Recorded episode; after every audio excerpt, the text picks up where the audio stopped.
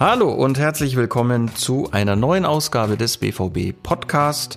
Heute aus unserem Studio am Trainingsgelände in Brakel. Dort haben wir uns verabredet mit Erling Haaland. Er ist gerade ein bisschen angeschlagen, hat einen Reha-Tag eingelegt, auf dem Platz ein bisschen trainiert, ist behandelt worden und guter Dinge, dass er schon bald wieder dabei sein kann. Wir haben uns mit ihm natürlich über die jüngsten Spiele unterhalten, die immer noch schmerzvolle Niederlage gegen Bayern, dafür auch das 6 zu 1 in Paderborn, wo er sich über einen besonderen Torschützen freuen durfte, über Klischees seiner Heimat Norwegen, aber natürlich auch seiner neuen Heimat Deutschland und ein Thema, das ihn besonders macht, Meditation. Damit ihm die Worte einfach fallen, haben wir uns auf Englisch unterhalten, deswegen nicht wundern, wenn wir jetzt ins Englische überwechseln. Viel Spaß! Ihr hört den BVB-Podcast, präsentiert von 1 und 1. Mach mich hoch! So, so, so. so. 1 zu 0 für Köln! Wir haben eine grandiose Saison gespielt. Erling, nice to have you with us. Welcome. Thank you. Nice to, nice to be here. It's your first podcast? My first ever podcast, yeah. Great. So we'll make it a experience you will never forget. I hope so, yeah. I have high expectations. uh, it's Tuesday. It's uh, two days after we beat Paderborn on the road 6 1. Um, the team today is enjoying a day off. Not for you. You come fresh from treatment. Um, what is the current status for you? How's your knee? You had a small injury. Um, uh, my current situation is that uh, I'm very soon back, and uh, and uh, my knee it's it's nothing serious. Uh, it was a small. Uh, I don't know how I can how I can say it, but something happened, and and and yeah, I got a small injury, and it's nothing serious, as I say, and and I'm soon back. Was it really a collision with the referee in the Bayern game? Yeah, it was. Yeah, I think so. Yeah. Let's talk about the positive aspects. Uh, six goals. Um, you were missing. Our striker was missing, and yet uh, we scored six goals. Jadon scored his first ever career hat trick. Were you proud of him? yeah, I was. Uh, I was proud of him.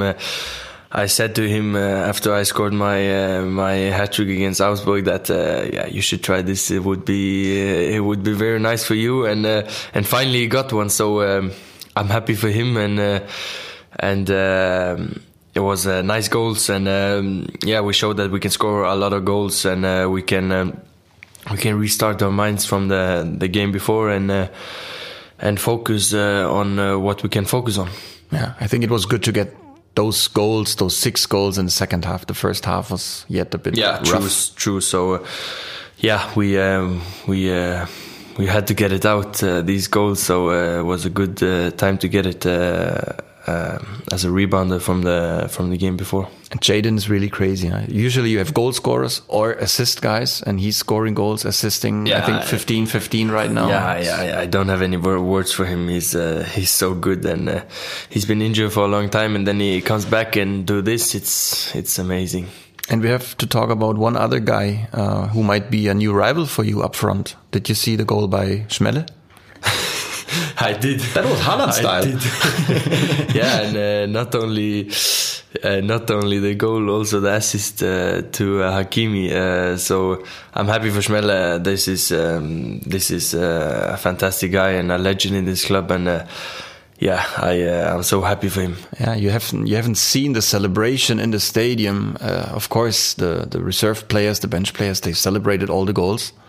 But when Schmelle scored, uh, they were cheering so much, and the celebration, the, the level of how everybody was happy for him was. You yeah, said it. It's a legend, and it's such a nice guy. Yeah, so. yeah. You know, every every player uh, and every um, everyone who works in this club uh, is happy for him that he comes back and uh, and gets a goal. So it was fantastic to see, and also uh, Schmelle smiling. That's also a good sign. So uh, yeah, I'm uh, I'm happy for him.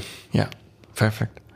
Let's leave off uh, the football pitch a little bit now because this is not only the the only topic that we have. Uh, your reaction is positive. I'm liking that. Let's talk about your home country, Norway. Um, few people know a lot about Norway, but there's a lot of cliches going on, a lot of stereotypes, and I wanted to check with you what's true of that, or maybe what's complete bullshit. okay, interesting. Um, I think one thing that is true is you Norwegians, you like to be outdoors, right? Yeah, we do. Uh, we have a beautiful nature and a beautiful country, and yeah, we we like to uh, to uh, watch the the fantastic fjords and uh, and uh, the the mountains we have. So uh, yeah, we do. Yeah. Which part is the nicest? The north, the south, the west coast, the east coast? Oh, that's a that's a hard question because it's uh, a lot of nice. You know, the northern lights lights uh, up in the up in the north is amazing. But you know, you you have the mountains overall. You know, so uh, wherever you are, uh, you can uh, you can go to a fantastic view. I think I'm not quite sure, but I think so. It's uh, it's a lot of uh, amazing spots in in. Uh, in a beautiful country, Norway. How must I imagine? Do you have your family a small wooden house on one of the fjords, or is there something you used to go on your vacations, on your weekends, or yeah, we do. We we have a small uh, cabin uh, up in the mountains where I where we go in the vacations, and um, yeah, it's amazing to uh, to just uh, talk with the birds and uh, and to uh, to be all alone up in the mountains. What are you talking to birds? talking about life and and how life is. What do they answer? Nah, you can uh, you can try yourself one day and uh, and you will see. I've been to Tromsø once. That's a nice yeah. city, very up, up, in the north. Yeah, when they were promoted to the first division again, mm -hmm. and they have a big history. I mean, they beat uh, Chelsea once, I think. In yeah, in they do. They they're a traditional club, so I actually played against them uh, in Tromsø I scored my first goal for for Molde there. So uh, I have good memories from there. So we both have, yeah, we do. It was a game I don't know against who, and they they won it one nothing, and then was a big party in the whole city. Perfect. and there was this one crazy guy jumping around on the market square. And I asked somebody, it's the stadium announcer, or who is this crazy guy? And he said, no, it's our mayor. So he was completely yeah, freaking yeah, yeah. out. Yeah, yeah, yeah. No, it's uh, Norway is a, is a beautiful country. I, I have to say that. And then rivalry. Us Germans, we have a rivalry with Netherlands and with Austria. So we might never lose in nothing against Netherlands or Austria because they are our smaller neighbors. And you have something similar with Sweden and Denmark? Yeah, especially with uh, with Sweden, I think we we we have some small things going on there uh, from from football uh, perspective to uh, to skiing. Um, I remember always uh, Petter Northug as um, as I just talked about. He um, he was joking around with the with the Swedish guys in uh, in the skiing when uh, when he won. He stopped on the on the line, you know, and waiting for them to uh, to come, and then he just went in, you know, and won the whole race. So yeah, it's it's always um, been a small rivalry rivalry with uh, with uh, with Sweden. Yeah, and is it from both sides? Yes. Very good. So you have a special relationship with Thomas Delaney, not only because of the language, and he's important for you that you can speak the same language, but you do some competitions sometimes as well in training, or if he would give you a tunnel? um, uh, Thomas is a good guy. He's uh, he's been helping me uh, here also. You know, we can speak the same language in this, and uh, yeah, he's from Denmark, so it's a little bit. You know, sometimes we we argue a little bit of uh, of different topics, but. Uh, but of all in all, uh, he's uh, he's a good guy and we're good friends. And I think you both have a good sense of humor, so you understand what yeah, the other is making fun of. I would say so. So uh, yes.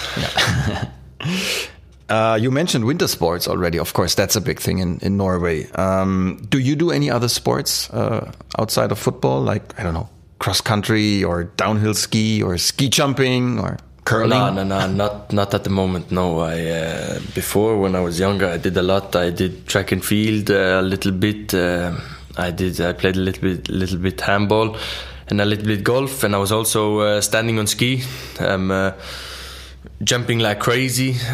um, so uh, I've been uh, an active uh, active boy uh, in my childhood, so uh, I'm happy for that. But not so much for the traditional Nordic sports. More like if you mention handball or track and field. yeah, yes. Uh, Comes from your family. yeah, we uh, we're an active family, and um, and also in the winter, you know, it's a lot of snow, so we can we can stand on ski. So yeah, it's it's it's nice. But did you have any idols? I mean, um, Ole Bjørndalen. It's a it's a legend in sports, even outside of Norway. Almost everybody knows him. Um, are there any Norwegians uh, that you were looking up to? Um, uh, a good question, actually. Um, you know, it's uh, as I as I told you, Petter Northug. He's been uh, he's been uh, he's been a funny guy. You know, who didn't care about uh, anyone uh, anyone's meaning. You know, and just uh, went his own way, and that's something that I like a lot about him. But um, uh, it's a good question. I not really. Um, I um, you know John Carew. Yeah. Uh, he uh, he was an amazing footballer, you know. So that's the same sport. Uh, but um, besides football, no, not really. And John Carew, he was a he was playing in England, so similar path like your father. Yeah, true. He also played in Spain. Uh, He he was uh, amazing, an amazing footballer, and um, and yeah, uh, he was uh, actually a Big body, strong guy. big body. I wanted to have the same body as him, and now I I have a bit uh, bit the same as him. You know, he's a bit more machine than me. But uh, hopefully one day I will will have the same uh, physical uh, physical conditions uh, as him. Okay, but I see you're working on it. I do. every Hey, by the way, your beard is gone. yeah, I, I had to take it uh, before the before the derby, you know, to be fresh. Okay, okay, it got too long. Yeah, a bit too long. Um, we have talked about your home country, and now I think it's time to talk about where you're living now. Um, one and a half years, you're living now in countries where German is the first language. So, first you lived in Salzburg in Austria, and now since January of this year, you, you moved to Dortmund. Is there anything you could say that is typically German?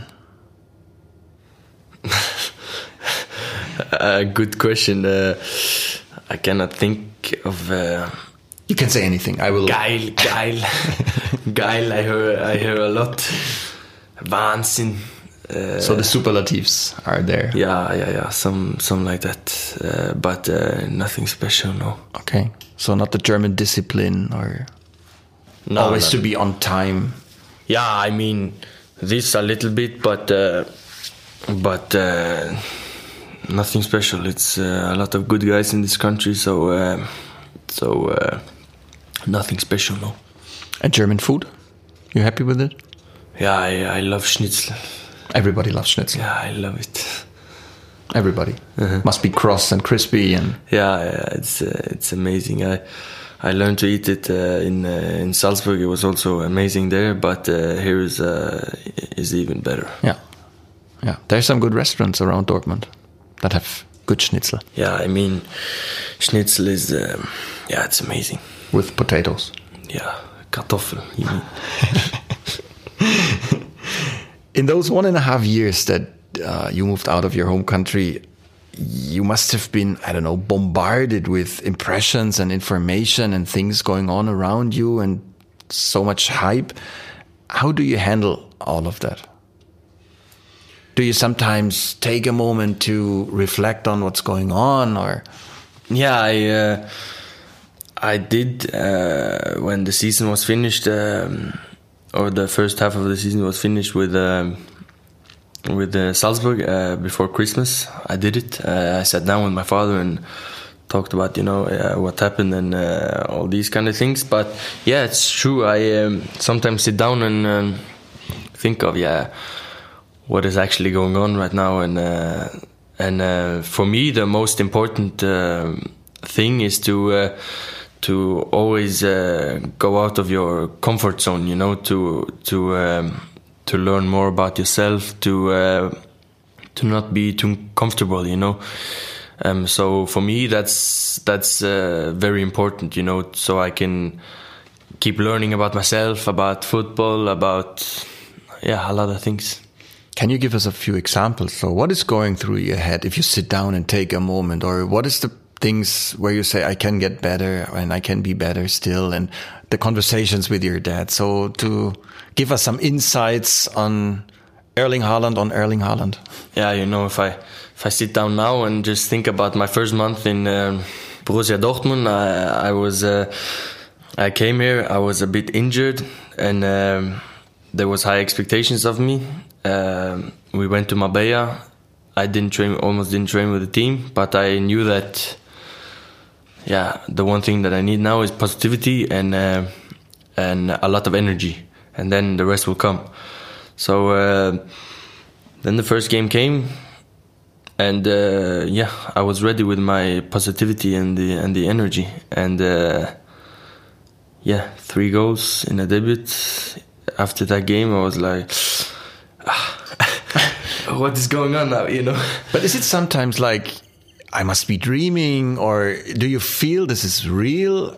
I, I think it's difficult. Uh, it must be difficult. Yeah, You're sometimes yes, of course. Uh, you know, after the the first game in uh, in Paris, I was like, "Whoa, now, now my life will take off." You know, yeah. uh, after this game, you know. Uh, And yet you have to keep your feet on the ground. yeah, but this is this has never been a problem. You know, uh, I always want more, and when I score a goal, I'm like, oh.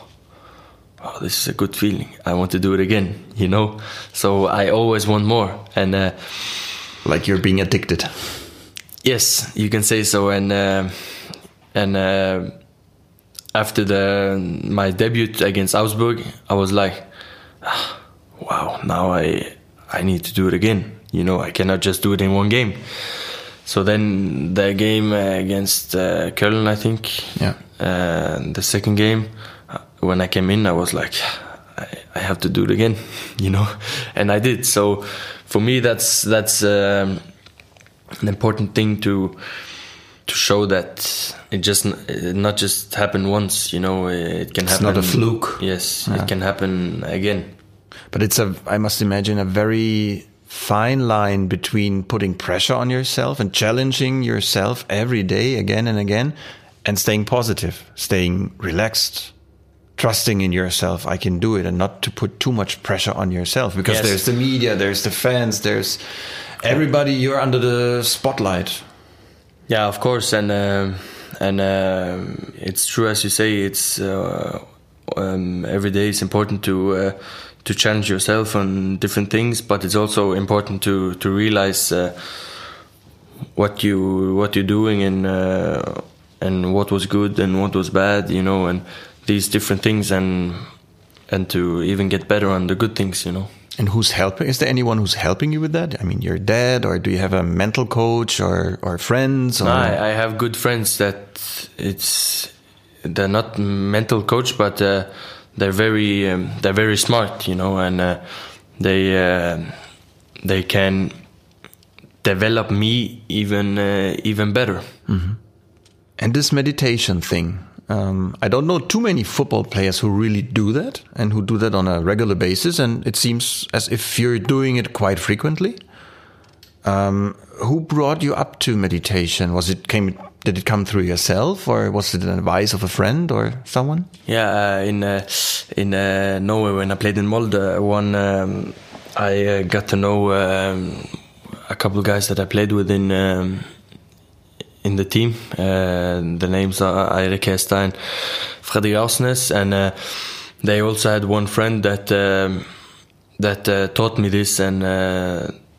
Uh, about meditation. Uh, his name is Alex. Uh, taught me about meditation and uh, these kind of things, you know. So uh, I'm very happy for that. And uh, yeah, he's a he's a very smart guy, and and he knows a lot about different things, and he taught me that. Yeah.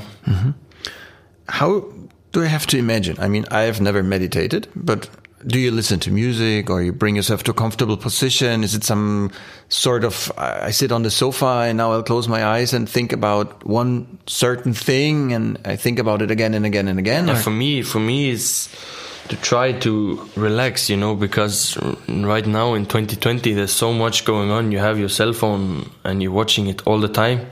I'm a bit sick of that to be honest. Uh, my cell phone, so you know, it's for me the the most important is to just sit down or lay down and just put your cell phone away and like you know to to get yourself in a high consciousness that you can uh, okay relax slow down now put your phone away relax your mind come into your presence you know presence and uh, and relax you know. That's uh, for me the most important you know so you can so you can don't get dragged away too much about your about your uh, thoughts and all these kind of things it's to just live uh, right here and now you know in the presence There's too much information flying around all of us. Like you, Also. you get distracted so easily, no? yes you know so for me it's it's all about you know putting the phone away and realize that start living in the moment you know and uh,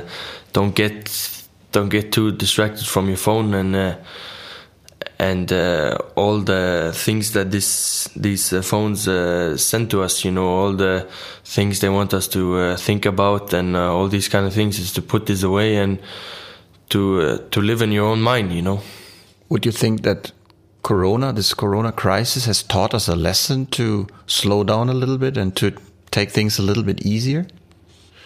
Yeah, you can say so. Um, uh, in the end, it's all about what you want you want to do uh, by yourself, you know. Um, but uh, yeah, you can say so, and uh, and uh, also, uh, you know, it's it's important to to be healthy in these kind of things. So yeah. Of course, of course. But beyond even that, I mean, the the whole world came to a somewhat standstill, and we had to learn to focus on the real important things. Yeah, I think so, and uh, and uh, and uh, yeah, uh, people uh, probably been using this time very good. You know, they they've been uh, they've been wondering what's actually going on in this world right now with this pandemic or uh, what you want to call it, uh, and. Uh, yeah, I um, I think this um, period here been uh, been learning people a lot. When talking to you, what always strikes me is you seem to be amazed by strong characters. Um, so this athlete you just mentioned, Petter Northug, is a is a strong character as well. I think um, you mentioned many times that uh, Ibrahimovic is one of your favorite players. Um, Cristiano Ronaldo. I would even say that Mino Raiola is not the easiest of all characters in the world. Uh, he's your agent. What is what is the fascination of those strong characters to you? Yeah, the first thing, uh, what I like the most is honest persons, honest people in this uh, on this planet. Uh, that's the first thing, and uh, if you're honest and just telling the truth, for me that's the best. You know, uh, as these people, as you mentioned, are. And sometimes it's not easy to tell the truth, so you must be a it's strong not. character. Um, uh, but this is what I like the most, and I want to be around people that tells me the truth. Uh, easy as that. Uh, as you mentioned, Mino Raiola, he tells me the truth. He is honest with me, um, uh, and uh, he's also a fantastic guy, and he's uh, he's uh, helped me a lot. You know, uh, the last uh, two years. So. So uh, yeah, uh, he's a he's a good agent, and um, yeah, I'm I'm happy to have him in my in my team. It's always more important to learn about the weaknesses, even if it's not nice to hear what is your weaknesses, than people telling you how good you are. And True, of course. Uh, also, the weakness is uh, important to uh, to get these facts into your face, and um, uh, also with your um, strengths. So um, yeah. Have you always been like that? That you are able to accept critics or not so nice truths? Uh, I must imagine if your father comes and he tells you, "Hey, Erling, you have to improve here, you have to improve there." A child, a kid, a young boy could react like, "Dad, leave me alone. I'm, I know what I have to do." Or was it always like you were accepting those critics? No, uh, not really. When I was younger, it was uh, I had a hard time uh, losing. For example, on the pitch, I could cry after a game, and I could be so mad after a game that it could, you know, uh, End your career. you can say so. You know, uh, um, uh, it could affect me out on the pitch. but uh, now um, I'm in the perfect zone uh, with this, and uh, and uh, it's to find the balance between these two things. And uh, yeah, uh, I wasn't always uh, as good as that, but uh, you develop, and uh, you develop both your your brain and your consciousness and um, your body. So um, the for me, the older I get, the the more um, man, if you can say so, I get. And yet you're only 19. So many 19 year olds are still childish or very young in their minds, and you seem very adult already. True, and uh, I always uh, been hanging out with uh, with older people, and uh, and uh, I think that's a good thing. Uh, I feel uh, old for my age, and um, yeah, that's a good thing. Uh, I'm still young, as you say, and uh, and I'm happy for that because uh, I have a long life uh, ahead of me, and um, yeah, I'm uh, I'm excited. I'm excited about my life. Do you feel you missed out on some things when you were younger? Like, I mean, when you're 14, 15, 16, 17, you want to go out, parties, friends, girls, whatever. Yeah, of course, of course. Uh, there's, uh, you know, uh, you know, now when I sit in another um, part of Norway or in another country, I see my my good friends uh, partying a lot and these kind of things. But you know, for me, it's all about the balance. You know, when I'm home, I get to see them, maybe take a little party with them, uh, relax, um, because this is also important. You know, to to uh, get your mind on, on other things and um, and to see the boys again and. Uh, Maybe take a party uh, and these kind of things. That's for me also important. So, uh, so it's to find the the right balance. Yeah. And from what you mentioned earlier, this this ambition to get better. So you take a lot of ambition every day on the pitch, and, and you put a lot, of effort in in what you're doing. Is that maybe your I don't know biggest strength as a human being to have this ambition to improve as a footballer? Yeah, I think so. uh, you can say so. Uh, when I want to be better on something, I will get better on it. That's how I am, and that's how I how I think and how I do things. You know, so um, um, that I think that's a, good strength uh, for me, and um, and um, yeah, I'm uh, I'm happy to have that strength.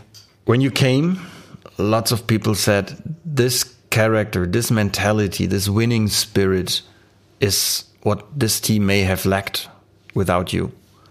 To put it the other way around, your perspective, who would you say are the biggest warriors on the team around you that you feel they have this this winning spirit, or is, are there players where you feel like I always want to win, but I feel they can make me even better in wanting to win. I can look at them.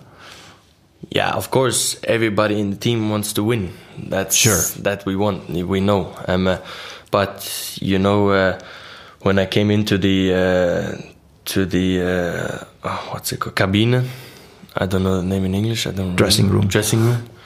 You know, I see. Um, I see Mats Hummels. You know, he's been winning a lot of different titles. You know, he's been winning the World Cup, and then you then you just know, okay, this guy, I want to. Uh, achieve these things. You know, I want to have this winning mentality as Mats has. You know, and uh, Mats is a warrior, if warrior, if you can say so. He's a he has a fantastic winning mentality, and um, he he's been teaching me a lot of this, and uh, he will teach me more of this, and I will try to drag drag out any uh, experience as I can uh, from him. Uh, but we have a lot of uh, winning guys in our team. It's it's just to to to get it out in the game. That's uh, what we have to do.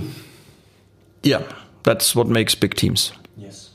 Have you talked? Uh, you mentioned that. Have you talked to Mats about this winning mentality and what you can adapt from it, or what he can teach you? Yeah, me and Mats we talk a lot about different things, uh, how to get each other better, and uh, and uh, yeah, me and Mats um, we're good friends, and um, and uh, yeah, we we talk a lot about football, about different things, um, and these kind of things, and uh, and um, he's a fantastic player, obviously, um, uh, so yeah, I feel I feel good to have Mats in in my team.